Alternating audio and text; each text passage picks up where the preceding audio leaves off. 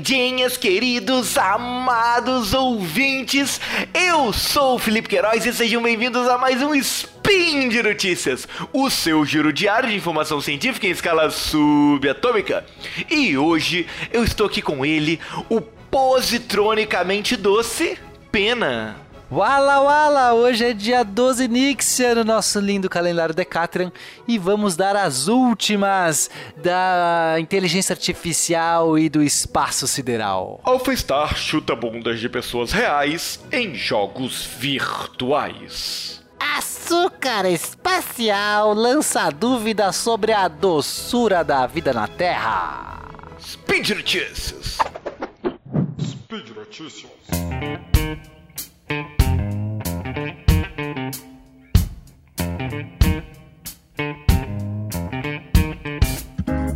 Felipe, meu amigo, aconteceu. Aconteceu, a gente já anunciou. A gente já veio é, anunciando ali aí, atrás. Isso é verdade. Entendeu? Não Teve é de um hoje spin... que nós estamos falando sobre isso, não é, Peninha? Não é de hoje. Falamos, demos essa notícia 8 Gaian deste ano, demos a notícia de que o AlphaStar, que é uma inteligência artificial dessas promovidas pelo Google, teve o AlphaZero, que joga xadrez e que chutou as bundas de todo mundo, o AlphaGo, que conseguiu vencer, que já é um jogo mais difícil. O AlphaStar joga o quê? StarCraft. Ah, StarCraft. Bom. StarCraft é um jogo muito diferente do xadrez, porque é aqueles jogos de estratégia em tempo real. Sabe? É, tipo... é um tipo joguinho muito divertido, inclusive. Eu sou muito ruim nele, mas eu acho legal. Então é muito parecido com o Warcraft e o Age of Empires, sabe? Esses joguinhos que você tem que ficar o tempo todo ali construindo, pegando recursos, faz, cria unidade, melhora a sua ciência, ataca o inimigo. Sabe, Felipe? Sim, claro. Eu, eu, eu inclusive, não sirvo para esse tipo de jogo porque eu fico muito nervoso sob tensão, entendeu? Eu gosto de disse... joguinhos de turno. É, eu, eu, eu gosto até desses assim, mas não, não gostei muito do. Não joguei muito. Mas, enfim, o que acontece. Esses jogos são muito diferentes de xadrez, né? Que assim fala assim, ó, oh, xadrez, jogo super inteligente.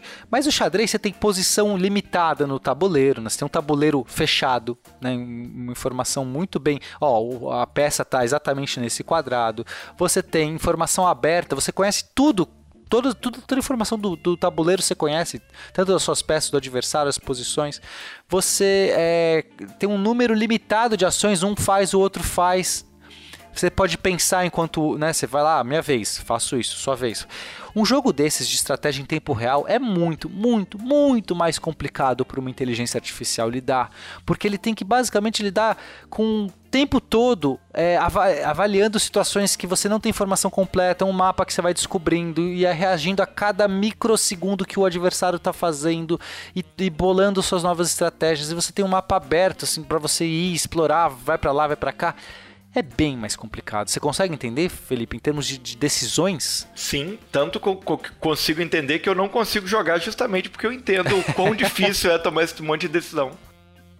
E a gente veio dizendo lá naquela notícia que o, o Alphstar estava começando né, a vencer os, os, os, adversários humanos e tudo mais. O que acontece é que agora, agora, né, fresquinho, recentemente, a gente viu o Alphstar vencer mas muito. Ele conseguiu o status de grande mestre nesse, nesse esporte, né? Que é um esporte, é, uma, é um jogo super conceituado por, né, por muita gente.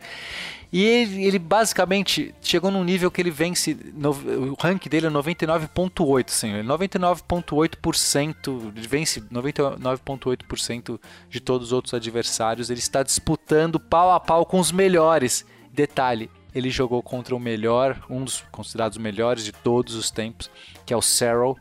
Cinco partidas ele venceu quatro, Felipe. Peninha, isso é inacreditável. Não, a é gente muito tá falando, A gente é tá falando de algo que, que a gente noticiou aqui há o quê? Uns cinco, seis meses. Talvez um pouco mais. E ele estava lá engatinhando, começando a vencer bons competidores e tal. E nesse período curtíssimo, ele partiu de um, um jogador de mediano para bom para simplesmente vencer 99,8% de todos os competidores que tentam jogar com ele. Isso é, é isso que a gente está falando de de crescimento exponencial, que é uma velocidade, né? Eu, eu, anuncio muito essa coisa da singularidade, as pessoas, né, sempre torcem o nariz, ah, isso é muito tempo e tal. É inacreditável o que a gente tá vendo. E eu assisti os jogos. Eu, eu realmente, primeira pessoa, eu fui lá assistir, você clica no YouTube, você vê todos os jogos. Veja. Pega os jogos de um, dois meses atrás. E aí os narradores falando assim, ah, olha aqui, né? Ele tá fazendo é, quase com dó quando uhum. o, Alpha, o Alpha Star faz umas bobagens, né? Que ele vai lá, olha aqui, ele quis fechar aqui, fazer uma barreira e deixou um espaço vazio, não percebe, ele não consegue nem perceber que tem um espaço vazio que o adversário vai abusar, vai infiltrar. É tipo, é muito engraçado como eles realmente têm dó das bobagens que ele faz. Só que você vai vendo ele melhorando e de repente ele vai fazendo eh, jogadas geniais, né? Então os últimos jogos que você vê, os narradores de boquiabertos, falando assim, cara, não faz sentido isso que ele tá fazendo, de repente é genial. Ele tá fazendo coisas que, que ninguém espera e vencendo humanos e, e mudando de estratégia no meio. E você começa a ver que ele faz como se fosse um humano. Aqui tem um disclaimer muito legal. É, o, o Alphstar, no começo, é, até, até então, ele tava, é, não estava sendo limitado, porque basicamente, o que, que isso quer dizer? Os jogadores humanos jogam, jogam StarCraft olhando uma parte pequena do mapa, uma tela onde está acontecendo. Se você quiser olhar outra parte do mapa, você tem que meio que, que andar, correr com o mouse e o mapa, né? Ou você clica numa outra região para acessar. Você não tem o mapa inteiro, entendeu? Você não está vendo tudo, você só está vendo um pedaço do mapa. Por quê? Porque os seres humanos precisam de ver com detalhe, né? Ver grande para poder é, selecionar as, as, as hordas e tal. O Alphstar ele podia ficar no mapa geral, vendo tipo de longe porque para ele tava na mesma. Então, os seres humanos começaram a falar que ah, isso era meio injusto, porque um eh, o cara tinha que ficar jogando de perto e indo para longe, de perto e para longe, e o outro ficava só de longe e controlava tudo. E outra coisa que eles reclamavam é porque esse é um jogo que você tem que dar, é, tem que ser clique rápido, porque parte, né, um bom jogador consegue dar é, mais de 300, 300 ordens por minuto, Felipe. Eles medem, tipo, quantas ordens por minuto você consegue. Não é cliques, é ordens, tipo, que é você selecionar e fazer, mandar fazer alguma coisa. 300 ordens por minuto é o que um jogador bom faz, tipo, tem picos maiores e menores. O Alphstar, ele estava limitado nesse ponto. Então, você vê vários momentos ele jogando, ele, ele manipulando muito mais unidades do que um ser humano podia. Porque ele, basicamente, ele consegue ele fazer consegue um processamento fazer paralelo. várias coisas ao mesmo tempo, é. Aí isso gerou uma. Aí não vale, né? A gente não. Né? Tudo bem, limitaram. E aí colocaram o mesmo limite humano. Ele tem que acessar as telinhas, igual um ser humano. Então uhum. você vê uhum. ele jogando, igual um ser humano mesmo. Se você colocar na tela do All-Star, ele tem que fazer exato. Isso é muito impressionante, Felipe. É muito impressionante porque você vai vendo como ele vai realmente tomando decisões que você fala assim, cara, parece um ser humano. E os jogadores que jogam contra falam, cara, eu não sei diferenciar é tipo um teste Turing dos jogos, cara. É muito, muito incrível. Bom, muito Só bom. que de vez em quando ele faz uma parada estranha. Que algumas vezes é um erro mesmo, mesmo agora ele, ele tipo, sendo muito bom, ele faz umas coisas meio que. Se fala assim, nossa, eu nunca veria. Sabe, eu vi, eu, num jogo recente, eu vi ele, ele começou a fazer um negócio, cancelou e fez de novo. Você fala assim, a tipo, mesma coisa. Por, ah, é, por que o cara fez isso? Obviamente, se fosse um ser humano, não faria nenhum sentido.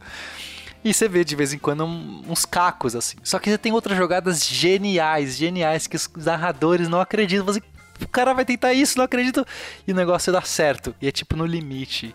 Então, amigo, fique esperto. A gente. Vocês têm que. Olhe, olhe isso. Eu convido vocês a olharem o vídeo dele jogando e você fala. É impressionante. É impressionante.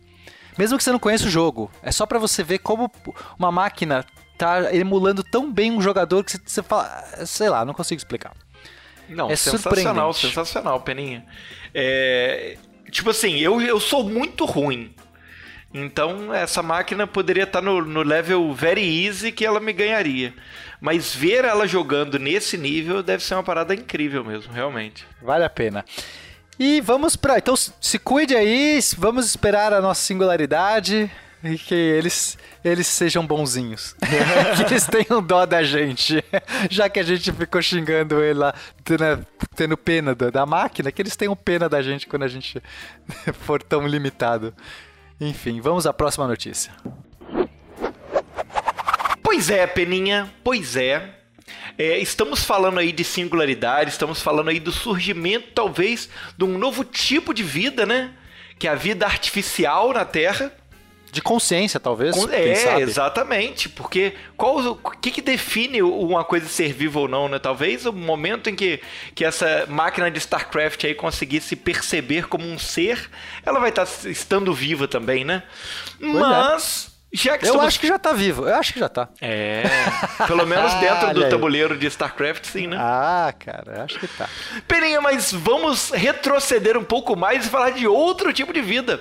Vamos falar da nossa vida na Terra, Peninha. Ui, manda. Porque um estudo aí, né, é, que foi publicado no dia 13 de maio, é, mostrou é, alguns exames, alguns testes foram feitos com meteoritos que caíram na Terra há muitos anos, meteoritos que têm 4,5 bilhões de anos e que encontrou nesses meteoritos traços de açúcar ribose.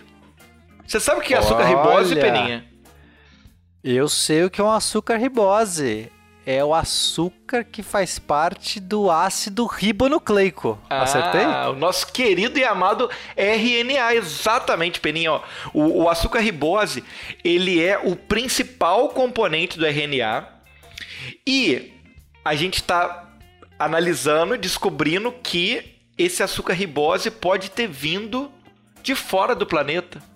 O principal componente do nosso RNA pode ter tido uma origem externa ao nosso Eu planeta. sabia, eu tô avisando, olha aqui, eu sabia, hein? Eu acho que a panspermia é a hipótese mais provável da vida. As pessoas olham pra mim achando que eu sou um babaca, sou idiota, sou devan... tive uns devaneios aqui, tô, tô, tô divagando. Eu acho que o mais provável hipótese da, da origem da vida é a panspermia, ou seja, que ela veio de fora. Pois é, e esse estudo aí, ele meio que dá uma corroborada nessa, nesse, nessa ideia aí, nessa hipótese da panspermia.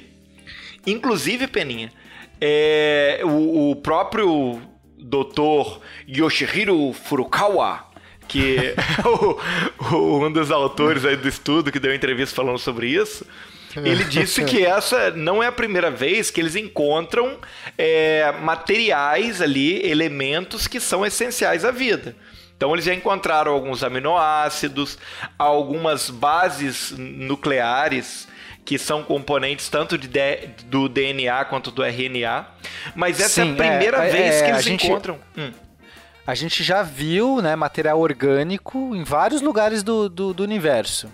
Então, matéria orgânica não é vida. Matéria orgânica é simplesmente elementos, moléculas complexas de carbono, hidrogênio, oxigênio, nitrogênio, etc., que a gente vai encontrar em tecidos vivos, certo? Isso aí. Isso, isso a gente já tinha visto é, em outros planetas, em outros, em asteroide, é, até, até na em Europa, né? Que você tem aqui, Europa não, né? A Europa que eu tô É, falando na é a Europa Lua. tem, tem ser vivo sim, né? Normalmente. Eu tô falando a Lua de Júpiter, que ela tem aqueles, aqueles geysers, geysers, geysers, aqueles, sei lá, aquelas coisas que saem pra fora. Aqueles negocinho de água que a gente via no filme, no desenho do Zé Colmeia, pronto. Exato, e ali também já foi percebido que tem ma- material orgânica. Mas esse açúcar específico, ele é muito. Ele é, ele é, ele é uma parte muito importante do RNA. É, quer dizer, ele é a base do RNA, né? Ele é a estrutura do RNA, esse açúcar. E, gente, RNA, a gente está falando aqui do possivelmente a molécula mais simples que gerou a vida. Porque não é o DNA gerou a vida que gerou o código genético, gerou a possibilidade da vida como a gente entende, tá? Pode até ser que hou- houve no começo outro mecanismo de duplicação, mas em algum momento formou-se essa, essa codificação por, por código genético e o primeiro portador desse código genético não deve ter sido o DNA, porque o DNA é mais complicado. Deve ter sido o RNA. O DNA deve ter sido uma fase depois. Né? A gente usa o RNA hoje como é um importante elemento para a duplicação do DNA, mas talvez no começo ele era a essência do portador do código genético. A gente está falando talvez os primeiros tijolos de vida mesmo, Felipe.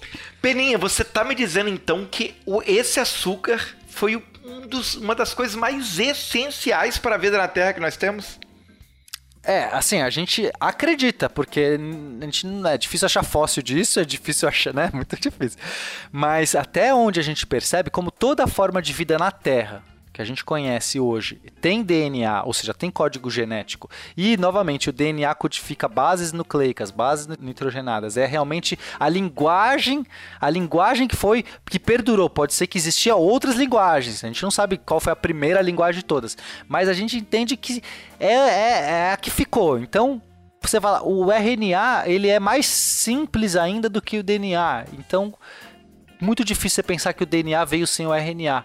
Então a gente acha que as primeiras moléculas antes do DNA que se replicavam basicamente usavam RNA. Então a gente fala, já está aí, só é só é só se, só duplicar, é só funcionar. Claro, né? Falta outras coisas. O açúcar em si, né? Novamente, é, não, não funciona sem você ter uma, um, um citoplasma, uma parede celular. Tem outras coisas que precisam existir. Mas a gente está falando de, de coisas que que a gente nunca pensou que talvez estivesse nisso. Quer dizer, a gente não, eu já pensei. Você já, já, dizia isso eu antes, já né, dizia, eu já dizia, mas para muita gente, não, a vida nasceu na Terra e acredita nisso. Eu já acho que as chances, é, esse material talvez já, já tenha vindo, vindo já pronto ou semi-pronto do espaço, entendeu? Sensacional. a vida é abundante, Peninha. Felipe. A, a vida encontra um jeito. É, essa é a frase essa frase que eu deixo, Jurassic Park. Aqui, a vida abunda no espaço, né, Peninha? A vida abunda no espaço. A vida encontra um jeito. E nós somos marcianos, Felipe. Peninha, mas você sabe a verdade do porquê que eu trouxe essa notícia, né? Por quê? Porque eu vou pegar esse spin e botar pra minha nutricionista Elisa Lobo ouvir, pra justificar quando eu quiser comer um chocolatinho, um docinho, e falar assim, tá vendo, amor? Ó, o açúcar foi o responsável pela vida, então você não pode me privar do açúcar, né? Então... Caraca, que argumento, hein, Felipe? Não é? Nossa, tá vendo? Se eu coisa fosse bonita. Elisa Lobo, eu ia dizer, claro, faz todo sentido. beijo pra Elisa Lobo. Beijo, beijo pra, pros meus filhos também, viu? Isso aí. também. Pros nossos. Pros nossos filhos, né, Felipe? Perfeito, Beninha, e com essa Eita. bonita é, homenagem à família linda e estranha que nós formamos, vamos nos despedir dos nossos ouvintes. E se você, querido ouvinte, quiser mandar seu recado, seu beijo, seu abraço, sua sugestão de notícia, ah, sei lá, declarar o seu amor pela internet por nós, eh, como ele faz, Peninha? Ah, você manda um tweet, um passarinho pra mim, um, no arroba peninha underline 13 ou no tweet do Felipe, o arroba mr Felipe Queiroz. Isso aí. Perfeito, Peninha. E se você quiser mais contato, Hum. aí você me liga. Opa, qual é o número? É 011 1406. Ah, é, 011 1406. E ou você manda o quê? Um. Você escreve no post desse episódio. você Isso diga lá, aí, o Pena, Peninha. você, cara, me comente esse aqui, ó. Diga, diga, me fale aqui a verdade sobre a vida, o universo e tudo mais. Eu te falo 42. Perfeito, já falamos sobre isso no último, no último spin, inclusive. Por que não, né? Exato. Beleza, Um Peninha. beijo. É isso, agradeço aí vocês, ouvintes. E Manda, sabe o que eu quero que vocês mandem pra gente? Hum. Diga o que vocês querem ver nesse, nessa, nesse canal, nesse, nesse programa. Manda aqui mensagens, assuntos. Diga tá gostando, se não tá gostando. Fala pra gente, abre o É, coração. dê, dê sugestões de como vocês querem que sejam nossos próximos spins e Ó, faremos uma coisa que eu, que eu acho que é legal você sugerir: a duração do nosso spin. Ah, isso Entendeu? é verdade. Você acha que tem que ser maior? Fala. Não, tá muito grande, quero um menor. Entendeu? E aí já encaminha pro Fencas também a sua Isso aí, já de posta, horário. posta no Twitter marcando Fencas, entendeu? Arroba Fencas. Isso aí. Então é isso, meus bonitos. É isso aí, Beijo. galerinha linda. Um beijo pra você, um beijo, Peninha, e até amanhã. Até.